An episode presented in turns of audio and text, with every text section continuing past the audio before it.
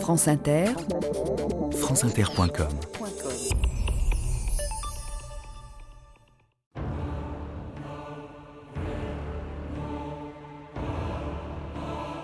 Satan sort du sein brûlant de la sorcière. Quelque peur que l'on ait de lui, il faut avouer que sans lui, on fut mort de monotonie. Michelet, la sorcière.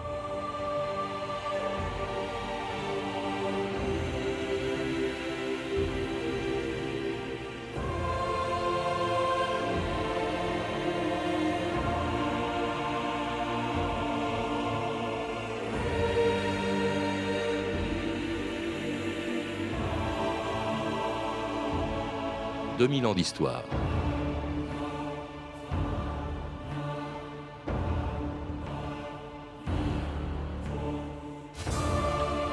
Avec leurs maléfices, leurs poisons, leurs poudres de perlimpinpin, leurs messes noires et l'effrayant rituel de leur sabbat, pendant trois siècles, les sorciers et les sorcières ont payé très cher la peur qu'ils inspiraient. Accusés d'être des suppôts de Satan et responsables de tous les phénomènes que la science et la médecine de leur temps étaient incapables d'expliquer les catastrophes naturelles, les épidémies, la folie, les mauvaises récoltes ou les morts suspectes, des dizaines de milliers de sorciers et de sorcières ont été brûlés vifs au Moyen Âge et jusqu'au siècle des Lumières. Puis ils ont disparu, sauf dans la littérature et le cinéma, où la sorcellerie ne fait plus peur à personne, pas même aux enfants. Cher Monsieur Potter, nous avons le plaisir de vous informer que vous avez été admis au Collège Poudlard, l'école de sorcellerie. Il n'est pas question qu'il s'en aille, vous entendez? Quand nous l'avons recueilli, nous nous sommes jurés d'en finir avec ces sornettes. Tu ne pouvais être qu'un sorcier. Ma merveilleuse sœur ayant été une sorcière. Je savais que tu serais comme eux, tout aussi bizarre, tout aussi anormal. Ce garçon est inscrit à Poudlard depuis sa naissance. Il va faire ses études dans la meilleure école de sorcellerie du monde et il va avoir le plus grand directeur qu'on ait vu à Poudlard. Albus Dumbledore. Je refuse de payer pour qu'un vieux timbré lui apprenne des tours de magie. N'insultez jamais plus Albus Dumbledore devant moi. Les un sorcier, Je suis un quoi? Un sorcier.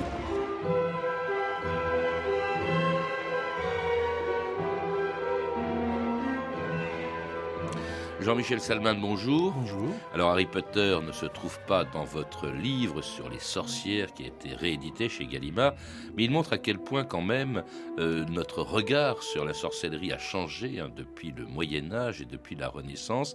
Harry Potter inspire la sympathie et, et fait le bien, tandis que ceux dont vous parlez sont tout à fait effrayants, ils font le mal, euh, ils jettent des sorts. C'est d'ailleurs de là que vient le mot sorcière ou sorcier, euh, Jean-Michel Salman.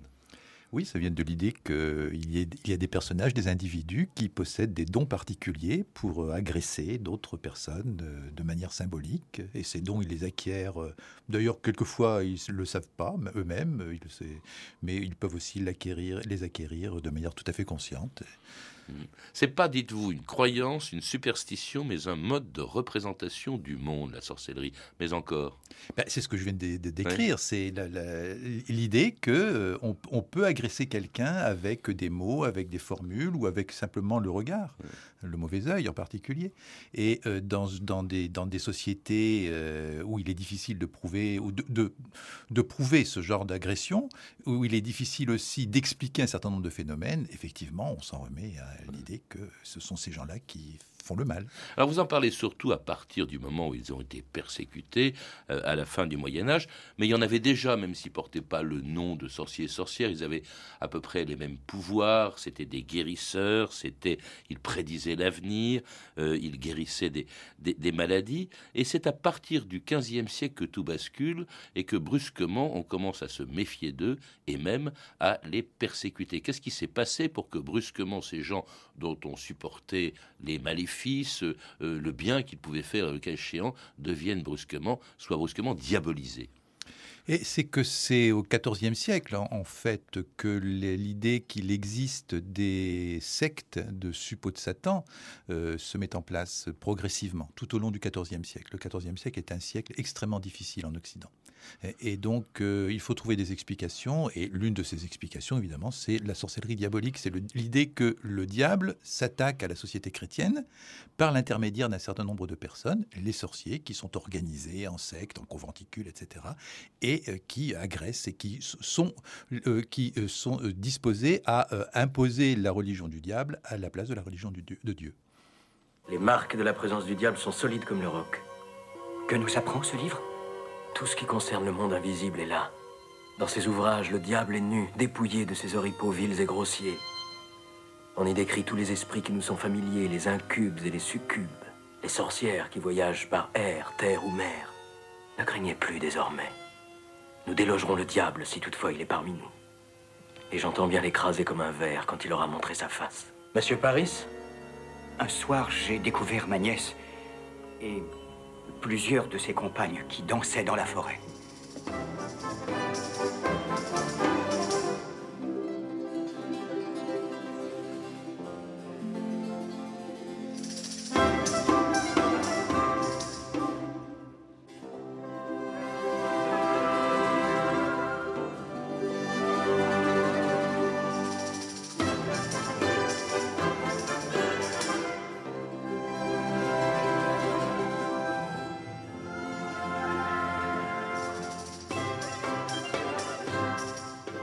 Et c'est l'ensemble Espérion 20, Jordi Saval, une musique du XVIe siècle, la danse des sorcières, une musique de l'époque où se sont déjà multipliés des tas de livres, on l'a entendu, de démonologie, hein, qui sont vraiment un guide, destiné d'ailleurs souvent aux tribunaux de l'Inquisition, un guide qui, dans lequel on définit les sorciers et les sorcières, Jean-Michel Salman. Une littérature qui a énormément de succès.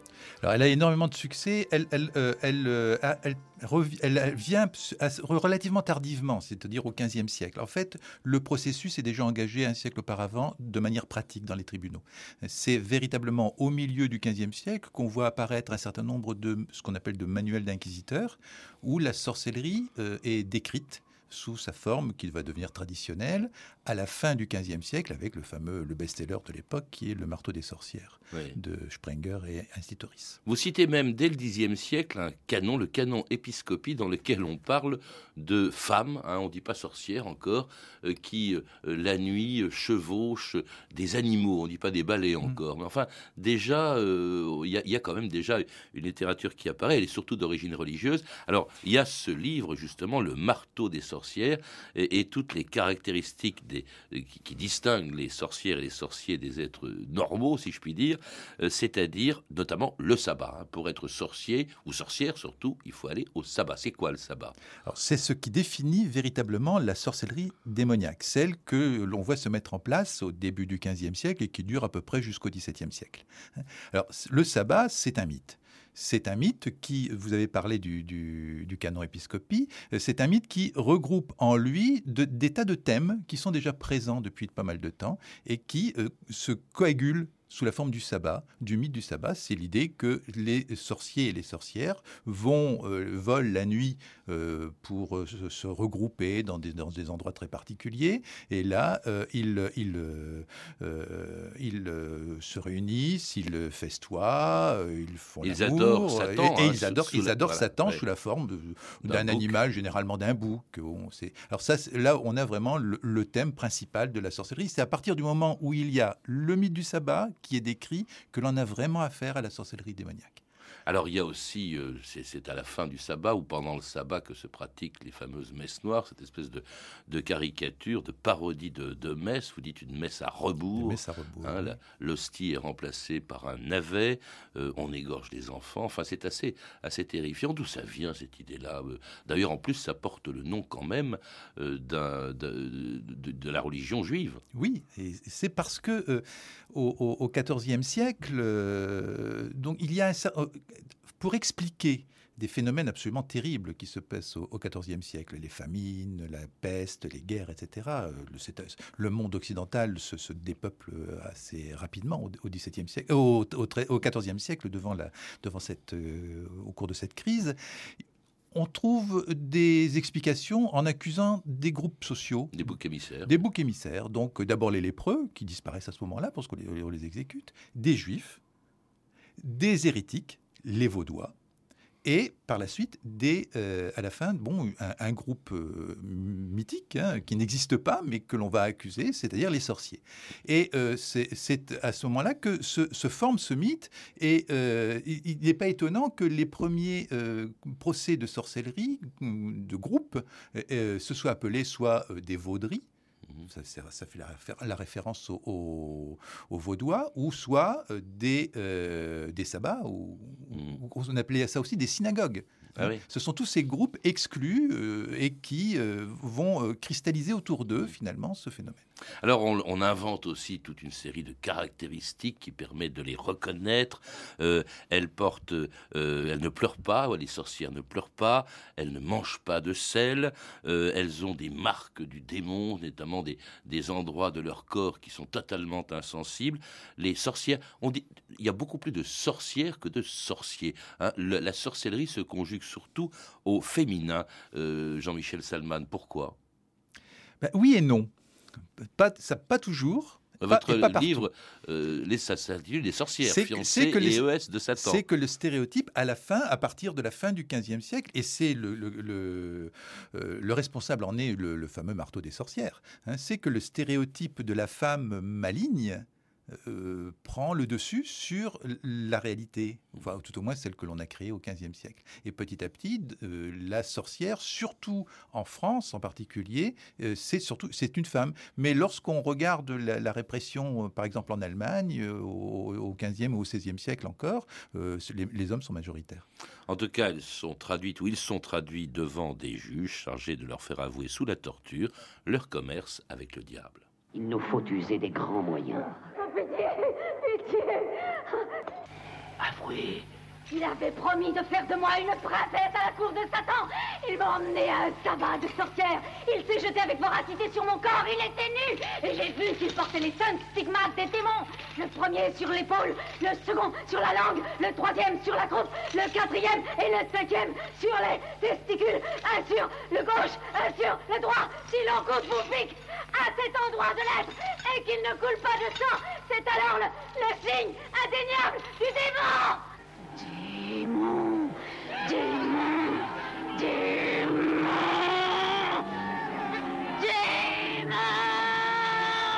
Alors la justice devant laquelle étaient traduits les sorciers et les sorcières était assez terrible. Ils, étaient envoyés sur simple dénonciation, Jean-Michel Salman. Il suffisait de dire un tel est un sorcier ou une sorcière, et il était envoyé devant l'Inquisition hein, la plupart du temps. Alors, là aussi, il faut faire, attention, euh, c'est la procédure inquisitoriale euh, qui, euh, est, qui est née avec l'Inquisition, effectivement, au début du XIIIe siècle, mais au XVe siècle, les tribunaux laïcs jugent déjà eux, eux, aussi selon la procédure inquisitoriale. Qu'est-ce que ça veut dire? C'est une procédure par enquête. Donc il faut arriver à prouver que la femme ou l'homme qui ont été accusés, dénoncés parfois même anonymement, de sorcellerie, sont vraiment des sorciers. Le juge, généralement, en est euh, convaincu. Et donc, il va faire tout son possible pour faire avouer c'est le seul moyen, d'ailleurs, pour arriver à condamner cette personne et faire avouer qu'elle est sorcière ou sorcier. Et alors, on la, on la soumet à la torture. Il faut, la question. ce qu'on appelle la question. On cherche partout des traces, euh, effectivement, de, l'appartenance à la secte du diable. Et puis, on finit par y arriver. Euh, c'est relativement simple. Il y a des choses absurdes. Par exemple, vous évoquez quelque chose qu'on appelait l'ordalie au Moyen-Âge. C'est-à-dire qu'il y avait. Euh, le, on procédait de la manière suivante. On mettait un sorcier ou une sorcière présumé, hein, dans l'eau d'une rivière ou d'un lac. Alors si il flottait, ce qui devait être assez rare, c'était euh, un sorcier, donc il était envoyé au bûcher, et s'il flottait pas, ben, il était absous, mais le problème c'est qu'il se noyait. Donc dans les deux cas, euh, ils étaient morts. Mais les, moyens, les instruments de torture étaient également euh, effrayants. Hein. Vous citez par exemple le fait qu'on on piquait le corps pour savoir s'il y avait des points sensibles pour prouver la sorcellerie d'un soupçonné. il y a aussi le, le supplice dit des brodequins. Oui, ce sont des. On, on serre les, les, les, les, articulations dans des espèces d'étaux. Euh, ça devait faire effectivement très mal. Mm. Et de toute façon, dans ces cas-là, l'accusé finissait par avouer. On a, pas, on a très peu d'exemples d'individus de, qui. Euh, d'accusés qui résistent à ce genre de, torture. il avouait, il dénonçait des complices. Il dénonçait les autres. Euh, des complices présumés ou mm. totalement imaginaires. Mm. Et puis il finissait comme tous les sorciers et les sorcières sur les bûcher comme ce prêtre de Loudun accusé de sorcellerie sous le règne de Louis XIII. Les chefs d'accusation sont irréfutables. Messieurs les juges, nous avons entendu les démons parler par la bouche des sœurs de Sainte Ursule et qui disaient et redisaient sur tous les tons que l'accusé était un sorcier. Mensonge et hérésie. Emmenez le prisonnier. La cour va se retirer pour délibérer. Urbain Grandier, vous avez été reconnu coupable de commerce avec le diable. Cette alliance profane vous a permis de séduire, de posséder et de débaucher un certain nombre de religieuses de l'ordre de Sainte-Ursule. Vous vous êtes rendu coupable de pratiques obscènes, blasphématoires et sacrilèges. Il a été ordonné que vous vous rendiez à genoux devant les portails de l'église Saint-Pierre et du couvent des Ursulines, la corde au cou et un cierge de deux livres à la main. Vous serez ensuite emmené sur la place du marché, liés à un poteau et brûlés vifs. Après quoi, vos cendres seront dispersées aux quatre vents. Jugement rendu et prononcé à Loudun le 18 août 1634 et exécutoire le même jour. Vous reste-t-il quelque chose à dire? Messieurs les juges, je suis innocent de tout ceci.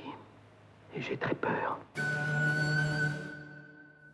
Ce qu'il y a de terrible quand on vous lit Jean-Michel Salman, c'est non seulement la justice inquisitoriale, euh, non seulement les portraits, les fantasmes euh, que suscitent les sorciers et les sorcières, mais c'est aussi la façon dont on les élimine. Euh, on ne les pend pas, on ne les noie pas, on ne les fusille pas. il faut absolument qu'ils disparaissent, d'où l'existence des bûchers. Alors effectivement, il faut imaginer ce qu'est la procédure de, l'époque. Nous sommes dans des cas euh, d'hérésie puisque le sorcier ou la sorcière qui a été reconnu comme tel euh, s'est voué au diable, donc a euh, abandonné la religion officielle, la religion de Dieu, pour embrasser celle du diable. Donc c'est un hérétique. Un hérétique doit être éliminé par le feu. Il ne doit laisser aucune trace. Donc, euh, donc, les, donc les bûchers, euh, c'est tout, à fait, tout à fait logique. Alors, si, euh, il, si l'accusé a reconnu sa culpabilité et s'est montré disponible pour accuser d'autres personnes, alors il, a, il bénéficie d'une certaine grâce, il est garrotté avant d'être exécuté. Hein. Il, mais si s'il les relapse, si, et s'il ne reconnaît pas cette heure, alors là, il est brûlé vif. Alors, ce qu'on a entendu, c'est l'extrait d'un film de Ken Russell, Les Diables, mm. qui évoque une affaire qui a vraiment bouleversé la France entière, qui a été connue dans la, France entière, d'ailleurs à partir de laquelle on a commencé à se demander si véritablement euh, ces gens-là étaient coupables et de quoi. Donc on remet en cause ce procès, c'est l'affaire de Loudun. Rappelez-nous en quelques mots de quoi il s'agissait, euh, Jean-Michel Salman. Alors on est au XVIIe siècle, sous le règne de Louis XIII et sous le ministère de Richelieu. Et c'est une période troublée, de remise en ordre. Et à Loudun, euh, il y a des protestants, des catholiques. Euh, le pouvoir royal a du mal à s'imposer. Et euh, il y a un prêtre qui s'appelle Urbain Grandier, qui est une forte, une forte gueule, une figure importante locale, et qui est le confesseur d'un couvent d'Ursulines de Loudun, où se sont enfermées des, des femmes de la grande aristocratie locale. Et dans ce, dans ce milieu fermé de Loudun, une ville, ville un peu frondeuse, euh, euh, euh, Urbain Grandier apparaît comme une figure difficile à encadrer qu'il faut éliminer. Et, il est accusé d'être un sorcier. Comme quoi, finalement, il n'y a pas que des sorcières, il peut y avoir aussi des sorciers. Et ce sont les, ce sont les religieuses qui l'accusent de les avoir ensorcelés.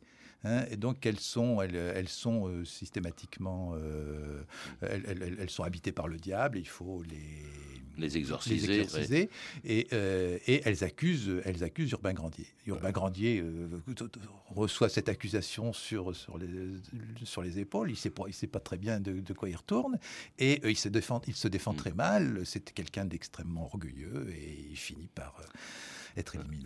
Et ça, c'est à Loudun, c'est en France, c'est au début du XVIIe siècle. On associe toujours la sorcellerie et sa persécution au Moyen Âge, période dite sombre, et on oublie que, et vous le dites, que au fond, l'essentiel de cette chasse aux sorcières s'est produite sous la Renaissance et jusqu'au siècle des Lumières.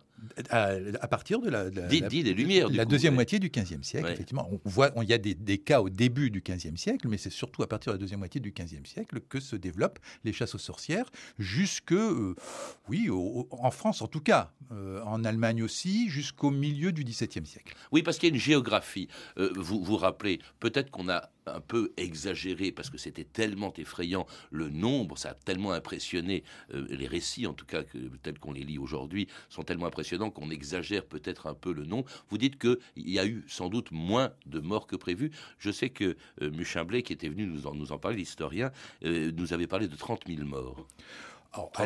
Sur euh, trois siècles, euh, sur l'ensemble de l'Europe, euh, c'est possible. de toute façon, le décompte est très difficile à faire puisque par, définition, euh, on n'a pas toutes les sources, mhm. puisque les sources étaient brûlées, les procès étaient brûlés aussi, ah, Sur, les, bûchers, donc on n'a pas toutes les sources. Alors on a des, on peut, euh, dans certains cas, des cadres géographiques restreints, arriver à faire une certaine comptabilité. Le gros des, euh, des exécutions a lieu en Allemagne, dans l'Allemagne moyenne, dans l'Allemagne du Sud, au, au, 16e et au 17e Et avec des tribunaux ordinaires, on dit toujours que c'est l'Inquisition, elle était moins dure, moins sévère. D'ailleurs, le pays, sa patrie en quelque sorte, l'Espagne, a connu très peu de procès en sorte alors, les inquisiteurs ont probablement eu, euh, ont été les premiers euh, à euh, réprimer la sorcellerie au début du XVe siècle et, à forger le, mythe du sabbat. Hein. on sait les premiers manuels d'inquisition du XVe siècle jusqu'au début du XVIe siècle traitent de ce sujet-là. Donc les inquisiteurs participent avec les euh, justices princières ou seigneuriales, participent aussi à la répression. Et puis ça s'arrête. Ça s'arrête au milieu du, XVIe siècle. La papauté euh, dit ça suffit, c'est pas, c'est pas vrai, c'est pas, euh, ça n'existe pas, la sorcellerie n'existe pas. Et les tribunaux d'inquisition, là où, elles, où l'inquisition existe, c'est-à-dire en Italie, en, au Portugal, en, en Espagne, arrêtent euh, la, répression parce que les inquisiteurs, qui sont des grands intellectuels, n'y croient pas. Hmm. Et la sorcellerie est réprimée essentiellement par les tribunaux princiers et séculiers. Et également, jusque sur d'autres continents, il y a une célèbre affaire au XVIIe siècle, qui est l'affaire des sorcières de Salem aux États-Unis, en Massachusetts. Alors, les sorcières de Salem ont été pendues, elles n'ont pas été brûlées. Et là, justement, on a une, variante, si vous voulez. On a là, avec en Angleterre en particulier et aux États-Unis, encore euh, la croyance dans la sorcellerie, euh, non pas diabolique, mais de, ces, personnes qui sont capables d'agresser les autres. Et on voit, là, elles sont pendues, mais c'est vrai que on est, on est dans, un, dans un contexte quand même qui est relativement proche. Et tout ça a duré jusqu'à la fin du XVIIe siècle, et avec une célèbre affaire, l'affaire des poisons, qui avait ébranlé la monarchie jusqu'à Versailles en la personne de la maîtresse de Louis XIV.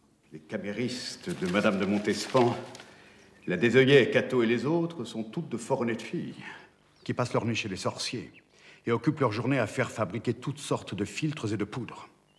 Seriez-vous surpris si je vous apprenais maintenant que Madame de Montespan elle-même s'est prêtée aux cérémonies les plus étranges pour obtenir la place où elle se trouve? Pourriez-vous me jurer qu'elle n'en est pas capable? Il est vrai que Madame de Montespan a toujours aimé s'entourer d'astrologues. Il s'agit bien d'astrologues, madame, mais de sacrilèges et d'empoisonneurs, de messes noires, d'invocations aux démons et d'enfants égorgés. Cela ne se peut. Peut-être que cela ne se peut, mais cela se dit. Il reste que depuis des années, elle a usé pour m'assujettir de poudres et de filtres. Pensez-vous qu'il soit plaisant de songer que je buvais chez elle, avec le vin qu'on m'y servait, de la poudre de crapaud, des rognures d'ongles et de la semence de curé? Qui de surcroît m'occasionnait des maux de tête affreux. Alors la cuisine des sorcières n'était pas très ragoûtante. Hein. Jean-Michel Salman, avec lesquels préparait des poisons ou éventuellement des filtres d'amour. C'était l'affaire des poisons. On est à la fin du XVIIe. Et cette affaire montre que la sorcellerie, on y croit encore, mais c'est à partir de ce moment-là que, euh, la persécution des sorciers et des sorcières commence à décliner. Pour quelle raison? Alors, comme euh, la répression, ou la création du mythe euh, de la sorcellerie euh, diabolique est née avec la, procédure inquisitoire, inquisitoriale, ce sont aussi des affaires de procédure qui vont entraîner le déclin de cette répression. Alors, euh, ce n'est pas seulement à la fin du XVIIe siècle, ça a commencé déjà plus tôt. Il y a eu des voix, euh, j'ai parlé des inquisiteurs, mais il y a des, personnages très importants, des intellectuels très importants de la Renaissance, comme euh, Jean Vire, par exemple, le médecin du duc de Clèves, qui s'était déjà élevé contre, contre la répression de la sorcellerie, la croyance finalement dans la sorcellerie démoniaque. Puis comment ça commence à atteindre la cour? Alors là, on se dit, parce que ce système de dénonciation est tel que même le roi ou son entourage n'est plus c'est ça qui fait qu'elle devient dangereuse. Oui, mais euh, petit à petit, dans les élites, chez les juges, chez les intellectuels, euh, au XVIIe siècle, l'idée qu'il existe une sorcellerie démoniaque euh, mm. ne, tient plus la route. Donc, il faut attendre les réformes très importantes du début du règne de Louis XIV, en particulier le,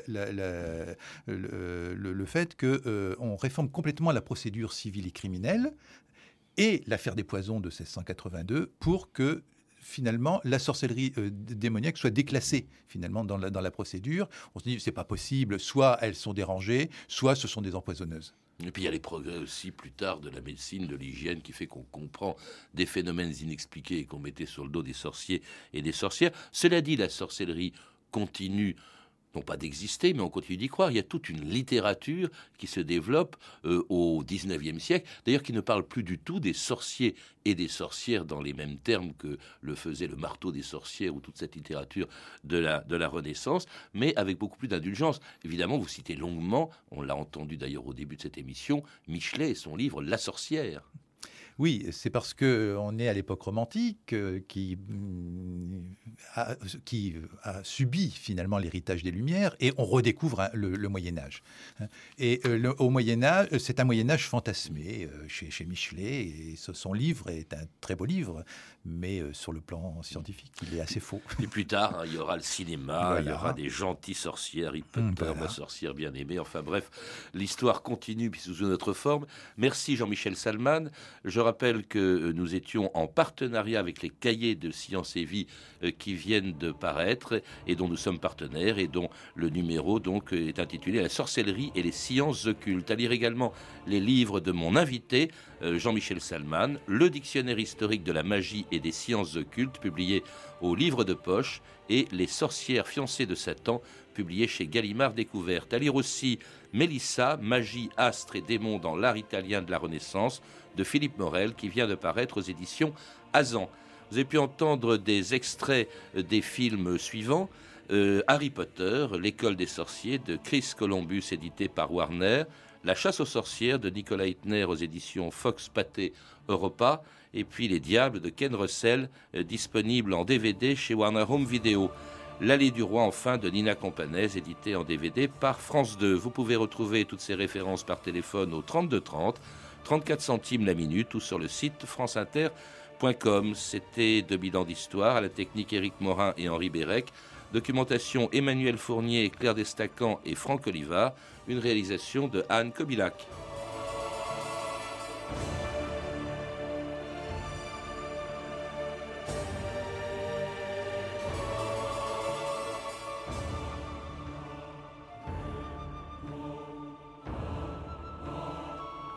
La semaine prochaine, dans 2000 ans d'histoire, lundi, la mort de Cléopâtre, mardi, avec Jean Lacouture, l'indépendance de l'Algérie, mercredi, une des plus grandes batailles et défaites d'ailleurs de l'armée américaine face aux Indiens, la bataille de Little Bighorn, jeudi, à l'occasion du 400e anniversaire de sa fondation, le Québec, et enfin vendredi pour notre dernière émission de la saison et juste avant les vacances, un sujet de circonstance, une histoire du bronzage.